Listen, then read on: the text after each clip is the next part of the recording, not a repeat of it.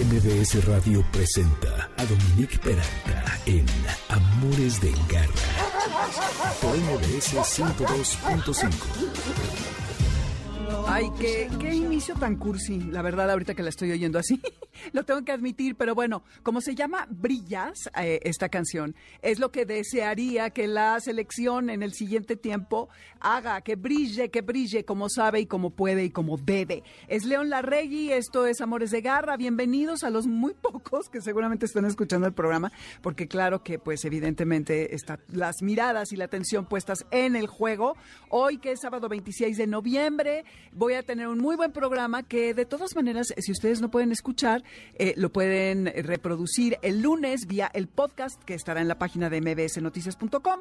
Va a estar el doctor Luis Zambrano hablando acerca de una campaña que se está haciendo a nivel internacional para adoptar un ajolote y revivir y potenciar eh, la capacidad de las chinampas para albergar a estos animales y tener agricultura local. Luego el eh, doctor Luis Quiñones va a contarnos acerca de qué tanto ejercicio tienen que hacer nuestros perros según la raza, según el tamaño, parece muy evidente, pero no lo es, apuesto a que no lo saben y hoy vamos a aprender mucho. Sobre todo, ojo, quienes tengan perros cefálicos, bulldogs, pugs y todos estos de nariz chata, pongan mucha atención. Y vamos a terminar con la doctora Mariana Aguilar, que va a hablar de una terapia novedosa, alternativa para manejar el dolor que se llama la terapia neural. Soy Dominique Peralta, bienvenidos nuevamente a Amores de Garra por el 102.5 FM. Nuestro teléfono en cabina, increíble, pero sí estamos en vivo, 5166125. El WhatsApp, 552-213-1357. Dominique Peralta, Amores Garra en Twitter, Instagram y Facebook, Amores de Garra. El lunes el podcast en mbsnoticias.com y en el resto de plataformas como Spotify, iHeartRadio, Amazon, Apple, etcétera, en donde se tiene eh, contenido auditivo. Radar de Garra. Pues les decía que vamos a hablar acerca de esta campaña que se está haciendo como un esfuerzo para, para varias cosas en simultáneo.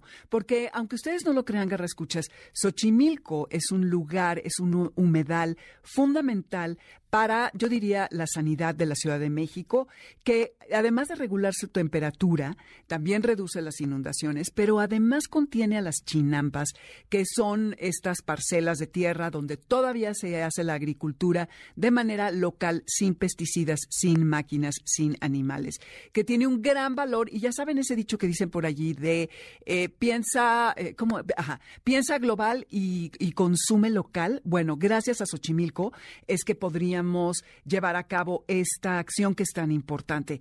Para hablar acerca de esto está el doctor Luis Zambrano, quien es egresado de la licenciatura de Biología en la Universidad eh, Autónoma de México, obtuvo su doctorado en Ecología Básica en la UNAM, realizó un postdoctorado en Aquatic Ecology and Water Management Group, em, también por el Wageningen Agricultural University en Holanda, tiene más de un centenar de publicaciones, fungió como secretario ejecutivo de la Reserva Ecológica del Pedregal de San Ángel y sus líneas de investigación son ecología de la restauración, redes tróficas y comunidades acuáticas, además de la ecología urbana y socioambiental. Y desde el 2000 es investigador de la UNAM y hoy es investigador titular C de tiempo completo.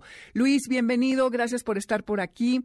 Este tema es muy interesante, ya lo hemos hablado en otras ocasiones con El Valiente, que ha venido ya en otras ocasiones aquí a, Amores de Garra, y me encanta que tener la oportunidad de hablar contigo con esta relevante campaña de varias cosas, pero entre ellas creo que esto le, puede llamar la atención al público, que es la adopción simbólica de un ajolote. Platícanos, Luis, al respecto. Hola, bueno, antes que nada, muchísimas gracias por la invitación, muchísimas gracias por permitirnos platicar sobre este tema. Y sí, efectivamente, bueno, sí, ya con todo lo que dijiste, este, pues ya no, no, no es necesario hablar y seguramente con él se han platicado de cuáles son los grandes problemas que hay en Xochimilco, entonces ya no me voy a detener en eso, sino en qué es lo que podemos hacer. Claro. Este, Xochimilco efectivamente este, es fundamental para la resiliencia de la Ciudad de México y, y por lo mismo es responsabilidad de todos nosotros. O sea, sí el gobierno a veces ayuda, sí este, hay veces este, algunas instancias internacionales ayuda, ayudan, sí los chinamperos están haciendo muchísimo por, por este, mantener este gran hábitat que es Xochimilco. Y nos toca al resto de los habitantes de esta ciudad y el resto de los habitantes de este planeta apoyar de alguna manera. Y de eso se trata este proyecto. Adopta un ajolote, adopta ajolote, en realidad es el nombre del programa, es que todos nosotros podamos adoptar de manera simbólica uno de los ajolotes que tenemos nosotros en la colonia, en el Instituto de Biología, que nos permitirá, por un lado, que ese ajolote tenga una vida muy digna, muy buena, y que a lo mejor en algún momento pueda irse a Xochimilco a, a, este, a poblar allá. Y de hecho, no solo es adoptar un ajolote, también está el programa de Adoptas la Casa del Ajolote, en donde también con un poco de más financiamiento uno puede apoyar para que el chinampero pueda mejorar las casas, que son estos refugios que hemos venido instalando con los chinamperos alrededor de los canales de las chinampas donde se está produciendo ese alimento que luego nos comemos y no nos damos cuenta de que está también ese alimento promoviendo la biodiversidad. ¿Cómo son esas casas, Luis? Eh, eh, esas eh, son como una especie de jaulas. No, no, no, son, les llamamos refugios porque están alrededor de las chinampas, o sea, todo aquel que haya ido a Xochimilco verá que estamos llenos de canales y los canales que están alrededor de las chinampas donde se produce alimento este, es donde mejor viven los ajolotes. Ahora, ahí tiene que tener ciertas características, porque este, precisamente los grandes problemas que tiene Xochimilco es la calidad del agua, las carpas y las tilapias que afectan a los ajolotes y la urbanización. Entonces, hace unos años decidimos hacer unos refugios, que básicamente es poner, poner, construir con los chinamperos unos filtros que evitan que entren las carpas y las tilapias, que mejoran la calidad del agua y adentro del otro lado del filtro, los ajolotes pueden sobrevivir. Y esa es la calidad, la casa del ajolote. Ay, qué bien. Oye, y también hay muchos depredadores. Es que el que un ajolote sobreviva en su hábitat natural es una odisea auténtica. Eh, porque además se logra que, esté allí el, el, ajolotito cachorro bebé, no sé cómo sea el término correcto, y de pronto también hay depredadores de los cuales hay que cuidarlos, que supongo que este refugio está equipado para evitar su entrada. Exacto, los depredadores, este, este, los depredadores exóticos son los que evitan el, refugio, ¿no? Estos depredadores como la carpa y la tilapia. La carpa se come los huevecillos de los ajolotes y la tilapia se come los alevines, que son los chiquititos, digamos, o sea, mm. los, este, estos animales que cuando acaban de eclosionar de los huevos, esos son los que se come la tilapia. Entonces, sí ponemos esos, estos filtros para evitar que ellos entren y entonces adentro sí tienen que pelear con los depredadores naturales como han peleado con ellos desde que evolucionaron. Entonces eso no nos preocupa porque así es, ¿no? Por ejemplo, tenemos un artículo en donde nos dimos cuenta que los acosiles, que son estos camaroncitos de agua dulce, se comen a los huevos de los ajolotes, pero los ajolotes se comen a los acosiles, y cuando son adultos, ¿no? El equilibrio. pero eso es parte del ciclo verdaderamente natural, ¿no? Del, del, del sistema. De eso sí se pueden defender los ajolotes. De las carpas y las tilapias no, porque además son muchas. 90% de la cantidad de eh, vertebrados que hay en, dentro del agua son carpas y tilapias. Entonces tenemos que deshacernos de ellas y para eso están estos refugios que es básicamente su casa, ¿no? Qué maravilla. Oye, ¿cuántos ajolotes? ¿Has hecho monitoreos en, eh, en la reserva, bueno, ahí en Xochimilco, de si hay, eh, no sé si sea correcto decir, eh, ajolotes silvestres que están nadando por allí?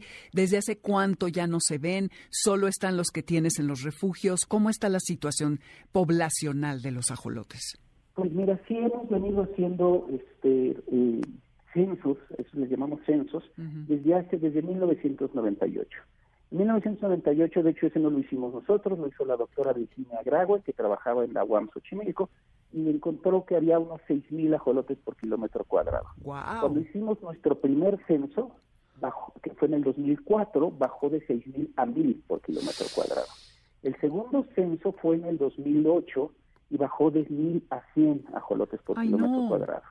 Y el último censo que hicimos fue en el 2014 bajó de 100 a 36 por kilómetro cuadrado. ¡Ay, no! Entonces, sí hemos visto, sí hay ajolotes todavía, pero están en grave peligro de extinción, ¿no? Este, y esta es la razón también por la cual estamos llamando a la sociedad, a todos, diciendo, oigan, está muy bien que esté en el billete de 50 pesos. Que, no sirvió de mucho, según tengo entendido. Bueno, ahora nos cuentas, ¿ok? Exacto.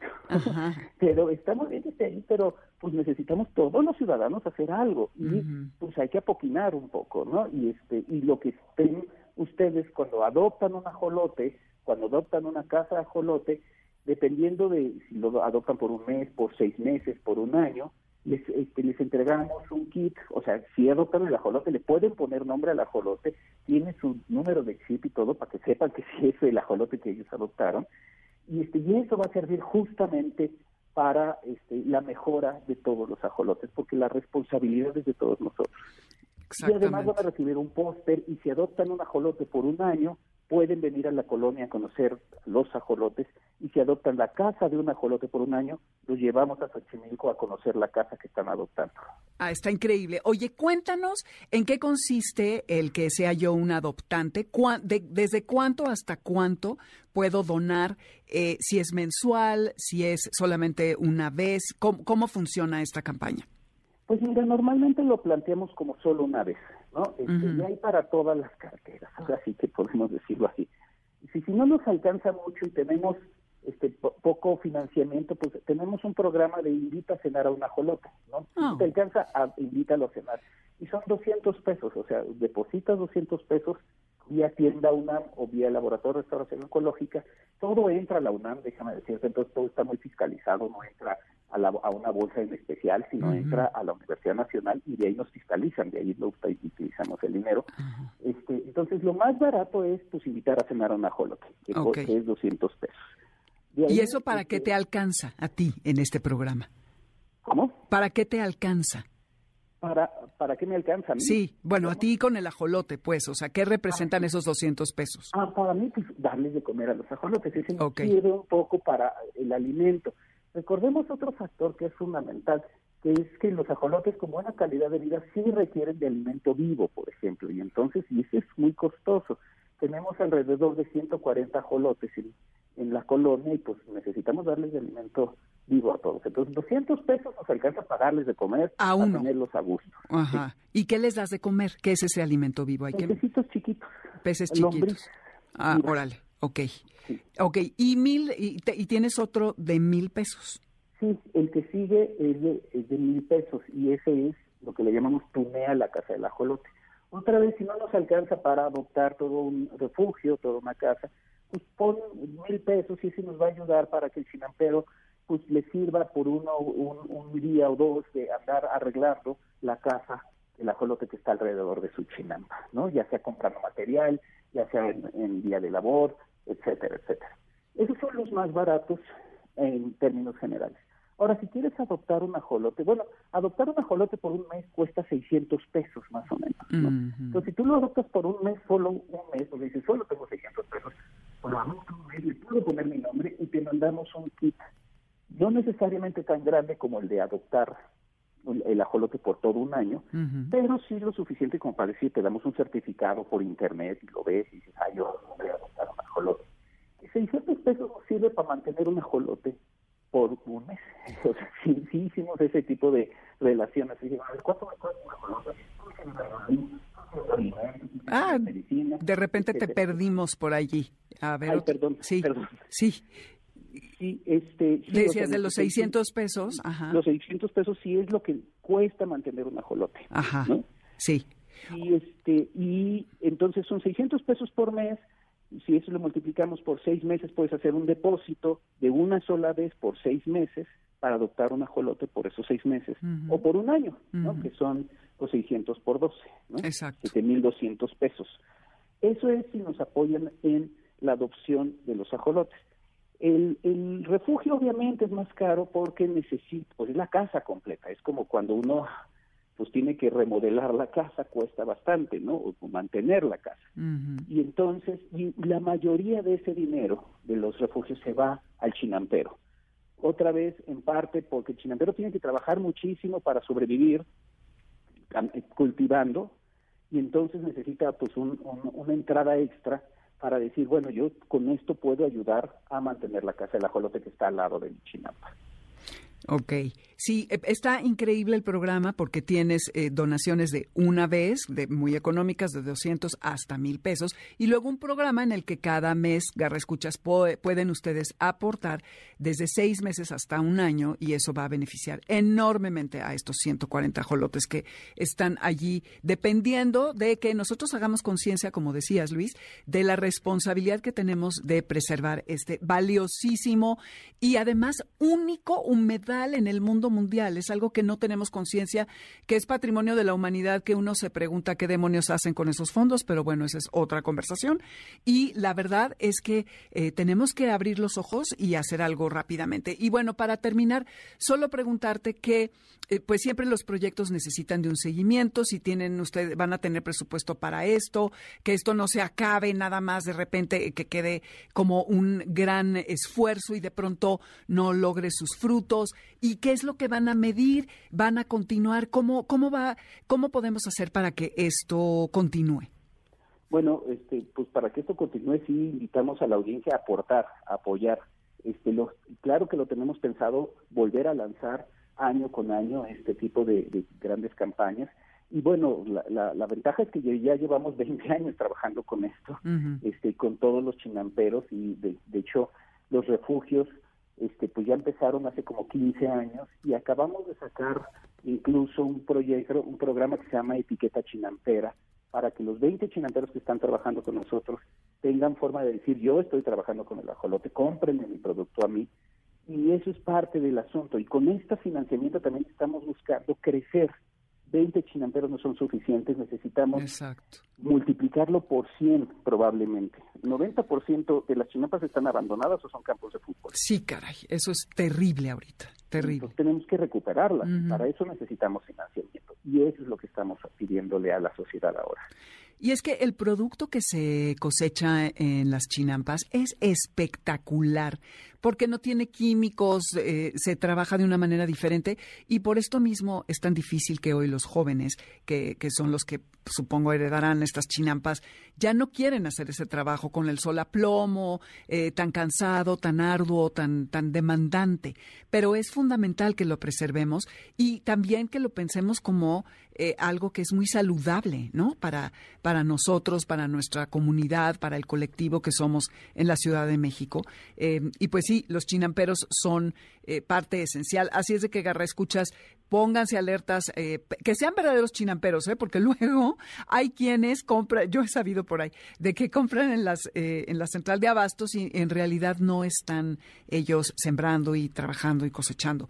Pero bueno, Luis, ¿dónde te podemos localizar? ¿A dónde la gente se tiene que meter para hacer sus donaciones, para tener más información al respecto de este programa? Sí, bueno, ya nada más completando lo que acabas de decir, justamente el estar sola plomo, este, lo que necesitamos es que ganen de manera digna y que redignifiquemos su trabajo. Y eso es parte de lo que estamos tratando de hacer, para que los chavos vuelvan a las chinampas. Es decir, bueno, me conviene porque es un trabajo digno, es reconocido y además gano bien. Tienes este, razón. Y sí, justo el proyecto de la etiqueta chinampera es justo eso, distinguir a las personas que sí venden y que sí están trabajando y, y la etiqueta es, un, es un distintivo que damos en la UNAM también. Entonces, ah. la UNAM está diciendo, este producto sí es de chinampero y está trabajando de buena manera. Claro, y es que yo los invito a que vean una lechuga de la chinampa contra la del súper, contra la de donde ustedes me digan, ¿y cuánto duran, Luis? Es impresionante, o sea, es un producto de calidad. Obviamente hay temporadas que por lluvia o por heladas, no, pues están más chiquitas, pero es una, bueno, hasta de centro de mesa te dan ganas de poner las hortalizas de las chinampas, son una joya auténtica. Sí, Entonces los invitamos a que busquen eso, las etiquetas chinampera, así se llama, y ahí pueden comprar seguro de que es de la chinampa. Ahora, ¿dónde nos pueden encontrar incluso esta información de la etiqueta chinampera?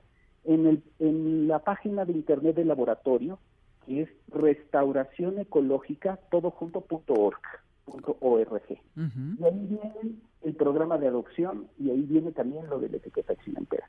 Ahí viene toda la información que hemos venido generando en los últimos 20 años y ahí pueden adoptar. Y hay dos formas de adoptar. Si ustedes se meten a esa página, pueden decir, ah, yo quiero invitar a cenar un ajolote y puedo pagar vía PayPal y ahí le puchan y sale lo de PayPal. O si quieren pagar con transferencia o tarjeta de crédito, ahí viene también una liga que va a tienda en línea UNAM. Este, tienda en línea UNAM nos está apoyando muchísimo. Se meten ahí y entonces ya nada más siguen los pasos para este, que tienda en línea los reciba y les mande los pósters, porque también les podemos regalar un póster si adoptan el ajolote por seis meses o si adoptan su casa por seis meses, un año, y les mandan los certificados de manera física. Genial, muchísimo éxito. Les repito, www.restauracionecológica.org. Ahí van a encontrar toda la información. Hay para todas las carteras, todas las posibilidades. Luis Zambrano, felicidades por esta iniciativa. Gracias por venir Amores de Garra y seguiremos conversando. Pues muchísimas gracias por la invitación y ojalá y se anime los radioescuchas a, a, aportar, porque insisto, Xochimilco es de todos nosotros y por lo tanto tenemos que apoquinar todos nosotros para que siga y lo vean nuestros hijos y nuestros nietos. Exactamente. Muchísimas gracias, Luis. Muy bien, pues ya escucharon, Garra Escuchas, ándenle, pálmenle con la, con la cartera, porque esto es fundamental para la salud y la sanidad de nuestra ciudad. Manada de Garra. Y ahora vamos al otro tema que les platicaba y que les decía que sobre todo si tienen perros braqueocefálicos como bulldog francés, y todos estos que tienen la nariz chata, que estuvieran muy atentos, porque yo he visto, y seguramente ustedes también, Garra Escuchas, a muchas personas corriendo kilómetros y kilómetros con este pobre perro que viene bofando y jadeando, porque ya no puede más y porque es que literal su aparato respiratorio no da para tanto. Es importante que sepamos, según la raza, según el tamaño de nuestros animales, el ejercicio que requieren. Y es el doctor Luis Quiñones, quien es egresado de la Facultad Veterinaria de la UNAM y que tiene un diplomado en pequeñas especies, 31 años de práctica profesional y 20 en cardiología y geriatría veterinaria, que además es autor del libro Vida de Perros, Cuentos y Relatos y tiene varios artículos médicos para revistas de mascotas y ha tenido colaboración en radio, en televisión y en páginas web, eh, como aquí en, Amores de Garra. Así que eh, te damos la bienvenida, Luis. Gracias por estar con nosotros para hablar de este tema que es tan importante porque el ejercicio asiste en el manejo del peso, puede aliviar el estrés y ayudar a prevenir que haya algunos malestares y achaques que a todo perro, igual que a todo humano, eh, nos van a quejar. Y también es, creo que en el caso de los animales, de los perros, es fundamental para su salud mental y su comportamiento. Entonces, este tema es hiper, hiper relevante. Bienvenido, Luis. Gracias. ¿Qué nos platicas al respecto? ¿Qué tenemos? Muchas gracias como siempre, Dominique, por considerarme. Saludos a todo tu público. Pues bueno, hiciste un excelente resumen, déjame decirte que como preámbulo, pues eh, lo que platicaste de los braquicefálicos es importantísimo, ¿no? Eh, y hay todo, vaya, toda una gama de, digamos, varios puntos que se pueden entrar según la edad, desde cachorro hasta un animal viejito, ¿no? Independientemente de la raza, pero definitivamente tienes que tener el, perro indicado para la actividad que tú quieres. Es decir, mm, muchas veces no se planea y, y quieren poner a correr a, a pugs, como tú lo decías, o un bulldog, un bulldog francés. Eh, por ejemplo, un pastor alemán puede tener, eh, digamos, la, quizás la misma fuerza que un boxer, pero su biomecánica es muy diferente. El pastor alemán está hecho para el pastor y pueden correr kilómetros y kilómetros y kilómetros y tienen un paso. Mm, yo recuerdo mucho mis clases de, de, de con el, el doctor José Luis Pairo, un gran profesor y gran médico, y nos enseñó un video cómo iba el pastor alemán en su paso y hay un momento en que flota, un momento en que flota y eso los hace que tengan una gran capacidad, no se cansan y están pastoreando, pastoreando, pastoreando. Claro, eso no lo vemos aquí en México, quizás en algunos que otro rancho, pero eso eh, en Alemania, principalmente, de donde fue creado esta raza, pues se utilizaba para eso, ¿no? Definitivamente tienes todo, todo la razón en lo que has comentado, ¿no? Sí, y es que a veces sometemos a los animales a ejercicio que no deben. Por ejemplo, talla chica, ¿tú qué dices? ¿Cuánto, para no entrar en específicos de raza, eh, cuánto ejercicio dirías tú que hay que darles? Ay, es una caminata normal, 20, 30 minutos, una caminata, eh, digamos, relajante, es lo que yo recomendaría. Yo jamás mandaría, pues vete a correr con tu perrito, ¿no? Porque pues no lo va a aguantar, o sea, no está hecho para eso, no tienen esa capacidad, entonces los puede someter a un esfuerzo eh, que puede ser peligroso incluso para su vida. Y también en determinados momentos, eh, por ejemplo, a determinadas horas del día, cuando hace mucho calor, eh, pues a mí una anécdota que tengo es un perrito que lo llevaron a correr lo que nunca había corrido y no aparentemente no tenía más que eso, esa era la historia clínica. Lo llevamos a correr, no tenía nada, no tenía signos de intoxicación, hicimos una química sanguínea y su riñón estaba dañado. Entonces asumimos, porque sí fue muy precisa la historia clínica en que el, perrito no estaba acostumbrado a hacer eso.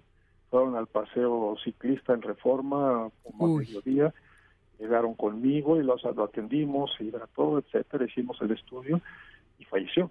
Ay, qué horror. No, bueno, imagínate. Es algo anecdótico, quizás. No, sí, pero hay que tener conciencia. generalizarlo, pero vaya, así han de haber muchas historias con los médicos, con los veterinarios que dicen, bueno, pues pasó esto, ¿no? Claro. Y bueno, sí, definitivamente las razas pequeñas no son para eso, ¿no? Las razas medianas y grandes ya tienen esa capacidad. ¿Y las medianas, qué dirías? Medianas, puedes, este, eh, un poco media más. hora, correr 20 minutos, digamos, para fines prácticos, no hay ningún problema, quizás 3 kilómetros, 4 kilómetros. Ya una raza grande, pero también depende de la raza grande, o sea, un gran danés no está tampoco hecho como para correr grandes distancias. Yo insisto mucho en la raza. Eh, un Doberman puede correr bastante, un Labrador, un Golden Retriever también. Eh, un belga malinois. Un digamos, un mastín napolitano, no lo sometería yo a, grandes distancias.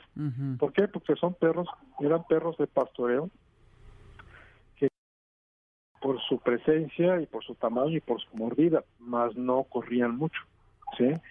cambio, si tienes un pastor australiano, que son una bala y además muy inteligentes, corren para todos lados, necesitan desfogar toda esa energía. Ahora, en general, los perros necesitan cubrir ciertas necesidades, sus instintos, lo que la naturaleza les ha dado. Dentro de, de ese de esa naturaleza que tienes el instinto de movimiento o la necesidad de movimiento, como la necesidad de comer. Entonces ellos necesitan moverse, aquí andan ladrando mis perros, por ejemplo, andan corriendo, tienen espacio, corren y regresan y hacen muchísimo ejercicio y además salen a caminar, pero es una caminata más para el dueño que para el perro. Sí, exacto. El, el perro camina al dueño, porque aquí, digamos, tengo esa facilidad, pero si es un perrito de departamento, pues hay que sacarlo tres veces al día. Sí, y no nada más a dar la vuelta a la cuadra, ¿no? hay que darle... unos 10 minutos. 15, exacto. Eh, cuando, menos dos veces al día, 15 y 15, que junte 30, cuando menos, ¿no? Por lo menos, sí, exactamente. Si eso sería como una norma muy simple de, aplicar y así práctica además, ¿no? Claro. Y, y bueno, hay, hay perros de alto rendimiento, hay competencias de pastoreo en, Europa, en Estados Unidos, el agility, por ejemplo, el deporte, el agility, ahí se ven razas pequeñas, algunos se llegan a ver, porque es una carrera corta, ¿no? no no es más allá, evalúan la inteligencia y la agilidad en unos cuantos eh, segundos o quizá un minuto o dos, no recuerdo cuánto dure la prueba, ¿no? Pero es muy rápida. Eh, el ring francés, por ejemplo, está hecho para el pastor belga, o sea, lo, lo pensaron y lo imaginaron para el pastor belga. Tan es así que el pastor alemán no figura, ya no figuró en esos torneos que, hacen en Francia, porque es hecho para el pastor belga. Si tú ves un pastor belga, vuelan prácticamente cuando van a atacar al hombre de, al hombre de ataque o al agitador. Es un deporte que yo practiqué en mi juventud, entonces puedo hablar de eso, que son perros extraordinariamente fuertes, ágiles, inteligentes. Y demandantes. Que los tienes en ese canal, tienes que tenerlos siempre activos, siempre, siempre, siempre, siempre. Y cualquier perrito, además, regresando al terreno doméstico, pues es más fácil que esté pensando en hacer un, en jugar, de romper algo, eh, este, si no lo distrae, si no camina. Y, y, yo creo que también sería muy importante hablar de las enfermedades. Un paciente cardiópata, pues no puede tener la misma indicación de ejercicio. Generalmente le dice, bueno, ejercicio de cinco, caminar cinco minutos eh, relajados. Generalmente son perritos grandes de 10, 11, 12 años, 13 o más y que le di pues que salga a hacer pipí nada más y eso es todo o sea depende también también la edad no todo todo va en función y por ejemplo para este, comentar algo más de las enfermedades, la artrosis degenerativa o las enfermedades articulares también en los perros viejos, es importantísimo darles terapia de rehabilitación que ahora está muy en boga y en muchas clínicas se da y se les puede dar esa terapia física que es con ejercicios y también saber qué ejercicios podemos hacer y qué no podemos hacer con un paciente de artrosis de artrosis, exacto. Luis, se nos terminó el tiempo. ¿Nos puedes decir a dónde la gente te puede escribir, llamar, si es que tuvieran alguna consulta? sí, con mucho gusto. Está al WhatsApp 55, 50, bueno, 55 31 88 48 08. Ahí con mucho gusto puedo este, recibir cualquier mensaje. Buenísimo, muchísimas gracias. Como siempre, seguimos platicando, nos vamos a un corte, Garra Escuchas, y pues bueno, ya sé, no, no sufran mucho por México, esperemos que, que se reponga, no he visto muy bien qué ha pasado, pero esto que escuchan se llama A mí, es de Rels B y volvemos con una nueva alternativa terapéutica que es ni más ni menos que la terapia neural. No se vayan. ¡Hey, quieto! Quédate con nosotros. En un momento regresamos. Estás escuchando Amores de Garra en MBS 102.5.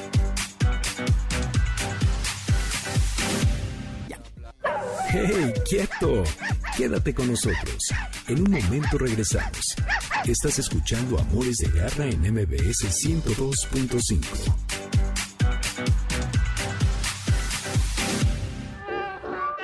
Continuamos en Amores de Garra con Dominique Peralta en MBS 102.5. ¿Sabes dónde está tu gato? Regresamos. MBS 102.5. Pues así, para que vaya suavecito esto del partido con Adele, la canción se llama Love Song, que es una maravilla. Les recuerdo, Garra Escuchas, que el 8 de diciembre en el Centro Cultural 1 va a, tener lugar la posada de MBS con Río Roma, Mentiras, Juan Solo, Miriam Montemayor. Lo que tienen que hacer es escribir a premios.mbs.com y poner el nombre completo y su teléfono. Eso es muy importante, por favor, para que puedan tener sus pases dobles. Hay 10 para ustedes ustedes. Escriban, no se les olviden, ahorita lo ponemos en las redes. Y bueno, soy Dominique Peralta, estos Amores de Garra por el 102.5 FM. En Spotify está la lista con la música. Allí van y la van a encontrar. Y no dejen de escribir porque eh, se van a divertir mucho y pues ya están empezando las celebraciones y estamos haciendo la vida de nuevo. Ya saben, Dominique Peralta, Amores Garra en Twitter, Amores de Garra en Instagram y Facebook. Y el lunes van a poder escuchar el podcast de este programa, si no pudieron terminarlo, en mbsnoticias.com. Cuidados de garra Garra, escuchas, como saben y lo hemos platicado a lo largo de ya cuatro años, hay muchas terapias que no son convencionales para nuestras mascotas. Están los remedios de Bach, la homeopatía, la aromaterapia, la fitoterapia, por ejemplo, entre muchas, bueno, no sé si muchas otras, pero hemos hablado de varias aquí a lo largo de los años. Y hoy en día hay otra opción que se llama la terapia neural, que está disponible tanto para perros como para gatos. Y fíjense que, según yo, yo ya pasé por ella y bueno, no, no siento que me haya eh, funcionado tanto. Fue a través de mi, mm, de mi acupunturista eh, que tenía dolor en las articulaciones y me eh, hacía unas pequeñas inyecciones de procaína, creo que se llama lo que te inyectan. Bueno, pero para hablar de todo esto está el día de hoy la doctora Mariana Aguilar quien estudió médico veterinario zootecnista en la UNAM, su especialidad es en fisioterapia y rehabilitación por la Universidad del Valle de México y ha participado en cursos de terapia neural y trabaja en clínicas veterinarias como Animanía en cuanto a la medicina de pequeñas especies. Entonces, Mariana, bienvenida Amores de Garra, qué bueno que, que vienes a hablarnos de esto porque creo que puede ser interesante. Primero, descríbenos exactamente qué es lo que es y si te sabes la historia, cómo es que surgió. Muchas gracias por la invitación, antes que nada. Pues bueno, la, terapia neural como tal, pues surgió desde 1925 en, en humanos. Esta terapia pues fue así como, como que la descubrieron un poco por serendipia, pero después ya se fue especializando un poco más. En humanos está un poquito más completa. En veterinaria tiene ya pues sí un rato que se está utilizando, pero no es tan conocida. Aquí la terapia neural como tal, pues es una terapia que se aplica en los, pues en los animalitos por medio de la proteína, este, que es un anestésico local, para que pues, la función principal es que en el organismo de los perritos, al igual que en los humanos, es a través del sistema nervioso. Entonces, la, el sistema nervioso, pues es este, el vegetativo, que es donde se aplica la terapia neural, es como una red. Y esta red normalmente se, se transmite un estímulo, este estímulo se, se el cuerpo lo recibe y, y monta una respuesta. Esto es normalmente lo que sucede. Pero cuando hay alguna irritación o un campo interferente, que es lo que se trata la terapia neural, esto quiere decir que, por ejemplo, tiene un golpe, hay una cicatriz, hay un dolor, por ejemplo, como en rodillas o en columnas, y entonces esta red ya tiene un bloqueo. Entonces, lo que hace la terapia neural con la procaína es quitar ese bloqueo. Y eso es como es para que quite ese bloqueo, pero el mismo organismo lo haga solito. Entonces, como que le lleve nuevamente al balance. Eh, ¿El bloqueo sería dolor? ¿Es, ¿Se convierte en dolor ese bloqueo? Eh, sí, digamos. Bueno, ¿se siente como dolor? Ajá, sí, sí, sí se manifiesta como dolor. En otros casos, por ejemplo, se puede manifestar como en lo que yo le la he utilizado es más en, procesos degenerativos, en perritos ya gerontes, donde pues ya tienen no solo una lesión, sino varias, pero eh, muchas veces este, se manifiesta en que empiezan a cojear, no se pueden levantar, les duele. Esto, con la terapia neural, lo que les ayudamos es a que no tengan dolor, pero esa es una de las tantas aplicaciones. Otra, entonces empezamos a tratar, por ejemplo, que le duele el hombro, se le quita el dolor de hombro, tratamos todas las cicatrices que pueden generar, bueno, las cicatrices que son bloqueos, que pueden generar como más implicaciones hacia el organismo que está en desbalance, pero que pueden generar, por ejemplo, otras afecciones hacia otros lados, que es, a distancia, porque eh, algunas veces lo que ocurre es que esta cicatriz, por ejemplo, la de la esterilización, más comúnmente, cuando tienen dolor en el hombro, en el ejemplo, si tratamos el hombro, se le quita, pero eventualmente va a regresar este dolor en el hombro. ¿Por qué? Porque tenemos estos campos interferentes que están, pues, impidiendo como que esta eh, recuperación. Es como una red, ¿no? Que está toda conectada. Y entonces desbloqueas una y eh, de repente, ok, está fluyendo, fluyendo hasta que se vuelve a, a bloquear. Es lo que estoy entendiendo. Así es, ajá, así es. Y, ok. Ah, Oye, ah, ajá. No, no, dime, dime. Ah, es como si esta red tuviera también polvo. Entonces desbloqueamos eh, una, pero el polvo también, que serían las cicatrices, pueden impedir que fluya la electricidad, por así decirlo, para que se entienda un poco. Básicamente se usa para qué eh, afecciones? Más que nada, pues para las neuromusculares. Este, también se, se aplica para convulsiones, para también procesos gastroentéricos, inmunomodulador, y también para cuestiones dermatológicas. Ajá, lo que se aplica siempre es procaína, Mariana. Eh, sí, esa es la, la que se aplica, ahora sí que es como que más la, la teoría. También hay otros doctores que aplican lidocaína, que es pues igual otro anestésico local. Mm. Pero la procaína es la que se ha estudiado pues con mucho más tiempo. Ok, entonces en todo lo muscular, articulaciones, eh, me imagino que para después de cirugías debe ser muy útil para pacientes con displasia. Así es, sí, sí. En realidad aquí, eh, pues, eh, es más bien como, bueno, se le llama como terapia segmental, que es una de las tantos, pues, como modalidades este, de la terapia neural, pero es la segmental, entonces sí puede ser con la displasia de cadera. En realidad, la terapia neural lo que hace es restablecer en su totalidad al organismo, liberando estos bloqueos. Pero, ¿es una solución, es una cura o es un paliativo? Por experiencia propia, pues es más bien como darle un poquito de calidad de vida en partes uh por ejemplo. Porque en mi caso propio, eh, tenía mi perrita que tenía un tumor en una patita, se le retira el tumor, pero al año le vuelve a crecer. Entonces eh, tenía mucho dolor y no apoyaba esa, ese miembro. y e intenté con analgésicos fuertes. Tenía en ese entonces 11 años y una labrador. Entonces no, no podía apoyar la pata. Hasta que pues ya estaba yo intentando de todo. Y ya un amigo me, me dijo de la terapia neural, que la aplicaba una doctora. La llegué, tenía yo como ya seis meses de que no apoyaba la patita y le aplica la terapia neural y a las dos semanas la ya la apoya. Ándale, ajá. Entonces Wow. es como una alternativa, pues para evitar un poco medicamentos, o sea, analgésicos, y para perritos que, por ejemplo, no, no aceptan tabletas. O sea, sí es un poco invasivo porque pues uno le, le aplica pues inyecciones, uno le aplica pápulas en las regiones donde hay bloqueos Ujú. y eso para algunos propietarios es como pues no tan agradable porque uno lo está pues inyectando en varias zonas.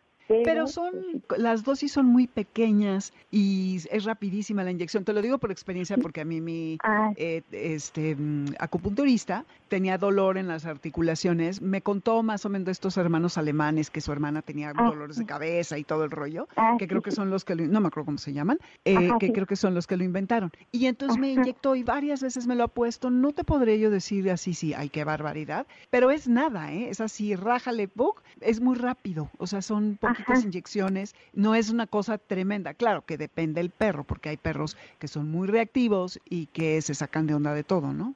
Ajá, sí, así es justamente. Pero en los que los he aplicado les va bastante bien. Entonces, pues es otra es otra opción terapéutica. Exacto. Y además se le puede aplicar a animales de todas las edades, ¿correcto? Eh, sí, sí, sí. Ok.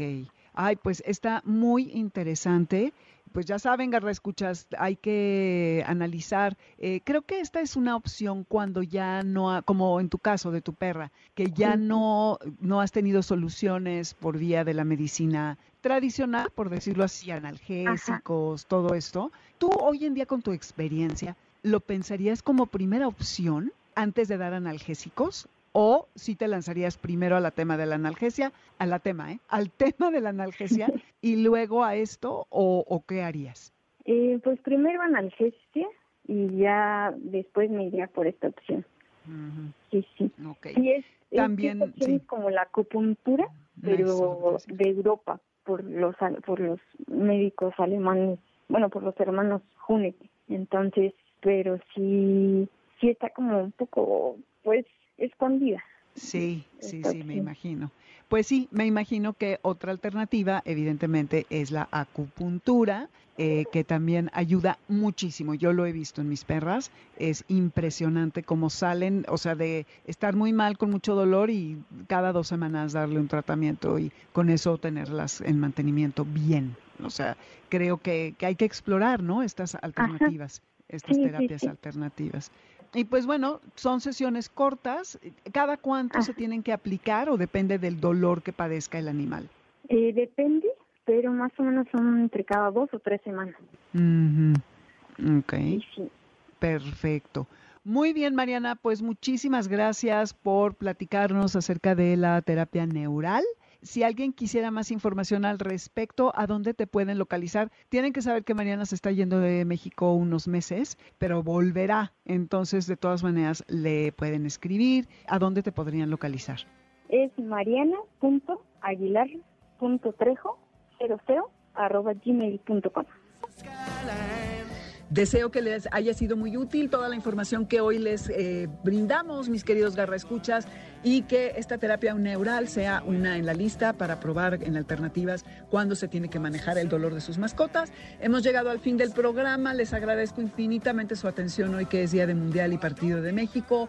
Esto que escuchamos es Nathaniel Rateliff and the Night Sweats con Love Me Till I'm Gone, para que nos quieran, aunque ya se acabe el programa. En Spotify está la lista con la música, van a mi nombre y ahí van a encontrar la de Amores de Garra en nombre de la manada del programa, Alberto Aldama, Felipe Rico, Karen Pérez, Moisés Salcedo, Adriana Pineda y Víctor Luna, que hoy se la rifó increíble como productor, como operando controles, como apoyo moral, como todo.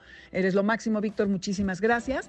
Les damos un cordial saludo y el martes nos escuchamos con Jessy, el jueves con Pontón, el próximo sábado, obvio, de 2 a 3. Y hoy no hay líneas sonoras porque hay un programa especial del Mundial, así que quédense de todas maneras aquí en el 102.5 y recuerden que la mirada en alto cuando pasen con sus animales, nada de estar viendo el celular. Ahí se ven. Soy Dominique Peralta. Gracias.